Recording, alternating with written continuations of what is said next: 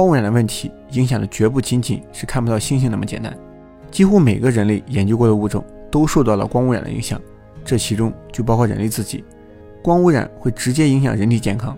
根据一些研究表明，夜间光源的增加是会加快肿瘤生长的速度的。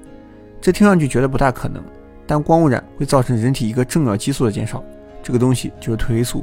褪黑素是一种严格按照昼夜变化而分泌的一种激素。人眼通过捕捉蓝光强度的变化，告诉大脑应该什么时候分泌褪黑素。但是夜间照明的增多，手机、电脑、电视等等，都增加了夜间蓝光强度，就会让大脑减少褪黑素的分泌。而当褪黑素的生成被打乱时，一系列其他的化学过程也会接连受到影响。其中就包括雌激素生成。当这样的化学平衡被打破时，身体就会出现问题。而如果大脑一直捕捉高强度的蓝光，就不会分泌助眠物质，大脑就会一直处于一个亢奋的状态，也就没办法快速入睡了，甚至是导致失眠。所以现在很多电子设备的夜间模式，主要就是降低屏幕的蓝光强度。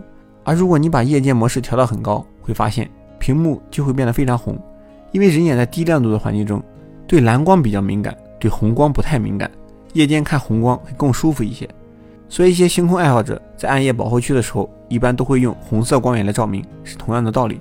光污染还会造成整个生态系统的紊乱，夜间增加的照明会让很多动物误以为是白天，对生活、繁殖、迁徙造成影响。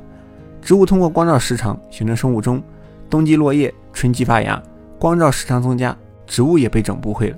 生物链中每一个环节出现问题。都会对整个生态系统造成影响。想要恢复被破坏的生态系统，最少都需要十年的时间。虽然光给我们带来了很多便利，但同时也造成了很多影响。